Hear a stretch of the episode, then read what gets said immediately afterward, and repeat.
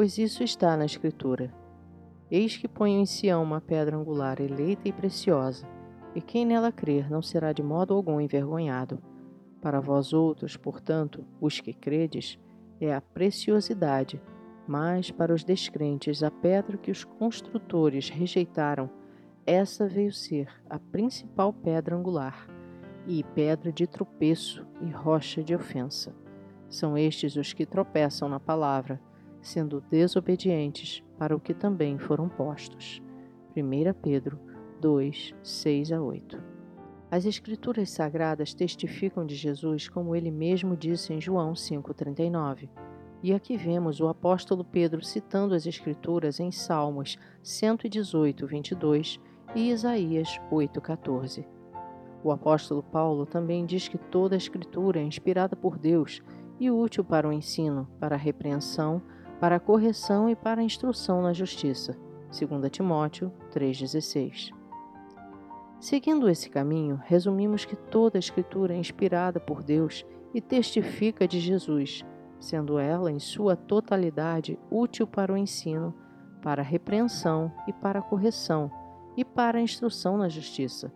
Logo, os desobedientes tropeçam nela por ela ser uma pedra em seu caminho, uma rocha que os ofende e fere, por rejeitarem seu ensino que os repreende e corrige, correção que rejeitam, repreensão que não aceitam e se sentem ofendidos.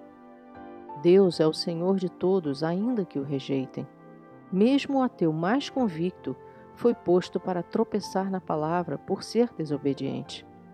O ímpio feito para o dia do mal, como está em Provérbios 16:4, é usado por Deus para seus propósitos e os cumprirá, ainda que imagine estar agindo a despeito de Deus, pois nenhum dos propósitos de Deus pode ser frustrado.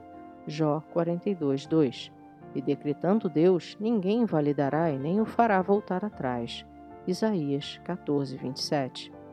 Amigos, não há ateísmo sem teísmo pois antes de se dizer sem algo, o algo tem de existir, a fim de que possa ser rejeitado. O ateísmo é a mais profunda prova da existência de Deus. Se assim não fosse, não haveria rejeição, pois não haveria o que rejeitar. Não se rejeita aquilo que primeiro não nos toca. Deus toca profundamente em toda a sua criação e imprime em nosso DNA a sua imagem e semelhança e exatamente por isso, a grande preocupação do mundo atual é desafiar e destruir essa imagem e semelhança de Deus, pois se assumissem, seriam obrigados a obedecer. Para o mundo, mais fácil é ignorar essa premissa necessária para poder ser e fazer o que quer e se tornar ateu do que aceitar essa premissa que ocasionará na conclusão óbvia de que Deus existe e deve ser adorado, respeitado e obedecido como Senhor. O Jesus inventado pelos liberais e progressistas nada mais é do que o Jesus que o ateu também conhece, por ser inegável a historicidade de Jesus. Eles veem Jesus como um revolucionário que desafiou as regras do governo da época.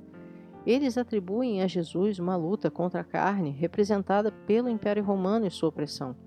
Com isso, esse Jesus inventado se torna fraco e manipulável pelas ideologias políticas e sociais a fim de que possam conseguir apoio para todas as suas crenças pessoais. Eles não inventam uma nova religião para seguirem livremente, mas distorcem o cristianismo existente porque conhecem o poder que ele tem de se manter de pé e sua influência ao longo de sua história. No entanto, quando se pretendem ser cristãos fabricados, são obrigados a destruir a doutrina e instaurar a sua própria, a fim de atingirem seus objetivos. Seria como um exército de tolos descobrir que existe uma poderosa e infalível arma de tecnologia desconhecida a ele e que é capaz de destruir todos os inimigos de uma só vez. Esse exército de tolos não construirá uma arma nova, mas usará a que tem efeito certo e conhecido ele a pintará com a sua cor predileta, escreverá ali seu nome e dirá que a construiu, roubando a patente. Amigos, Jesus é a pedra angular, a pedra mais importante de uma construção. Sem ele, desmoronamos e nos tornamos escombros. Enquanto essa pedra faz o caminho reto para os eleitos de Deus, aos ímpios se torna apenas um entulho que os faz tropeçar e ter de andar zigue-zagueando para evitá-la. Como ébrios, não firmam os pés e são forçados a tomar atalhos perigosos até que caiam definitivamente no abismo. Essa pedra angular é preciosa para os que nela creem, mas aos que não creem, ela é um estorvo que atrapalha seus caminhos. Se estivermos postos sobre essa rocha, ainda que os elementos se desfaçam, ainda que os céus se enrolem e as estrelas desapareçam, ainda que os vulcões derramem seu rio de fogo e ainda que os maus se levantem, nada nos abalará, pois sobre essa rocha só permanecem os que confiam, que nenhum só tio das palavras de Cristo passará. Antes, serão cumpridas todas as palavras que ele disse, uma a uma, para o bem daqueles que o amam e para cumprir todos os propósitos do Deus Todo-Poderoso.